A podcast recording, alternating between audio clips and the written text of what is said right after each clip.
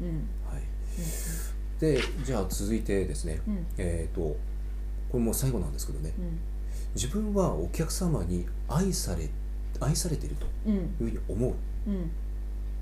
あの本当に一生懸命やってる人ってお客様に愛されますうんこれはあの例えばね営業マンだけじゃないんですよ、うんえー、と例えば本当に業務、うんえー、とそれこそ事務職でやってる方なんかも、うん結局あの、えー、とお客様と電話でやり取りとかメールでやり取りっていうのはやっぱり発生してるはずなんでうす、んでえっ、とまあそれもねうんえー、となんかこう例えばメールでこうやり取りしてるからそんなでもないんじゃないかっていうふうに思われるかもしれないですし、うん電話だからっていうふうに思われるかもしれないですけども、そのお客様からしたら、うんえー、とその電話1本メール1本が、えー、と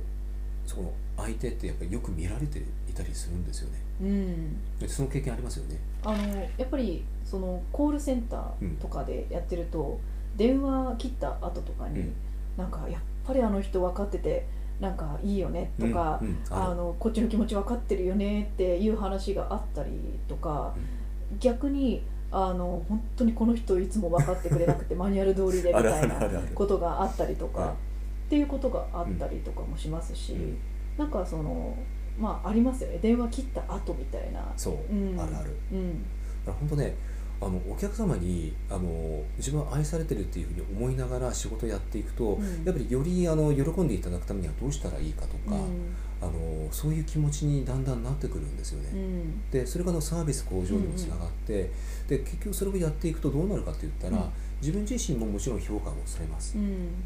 しあの会社としてもうんやっぱり業績も上がるってことにもつながるし、んまあうん、つまり信頼がやっぱりそこで生まれるんですよ。うんまあ、あとはその普段からの積み重ねでうん何かあった時に、まあ、でもあの人が普段からよくしてくれるからっていうのそうそうそうそうはありますよね。でこれね何かがあった時にねそれがすごく顕著に現れるんですようね、んうん何か自分がピンチになった時とかっうんていう時に結構ねお客様が逆に今度助けてくれたりっていう場面が出てくるはずなんうです、んやっぱり相手も人間だからそうんだから本当ねあのーこの最後のね自分はお客様に愛されてるっていうのはうん私はすごくね、うんえっと特に重要なポイントだと思いまうす、んえこれあの簡単に言っちゃえばうん徳を積むってことですうんうんもう結局そこに紐づくんですようんうんうんもうこれがねあの楽しく仕事をする、うんまあの秘訣です、はいはい、ぜひ参考にしてみてください、はいはい、本日のご質問に対するお答えは以上です。ありがとうございました。ありがとうございました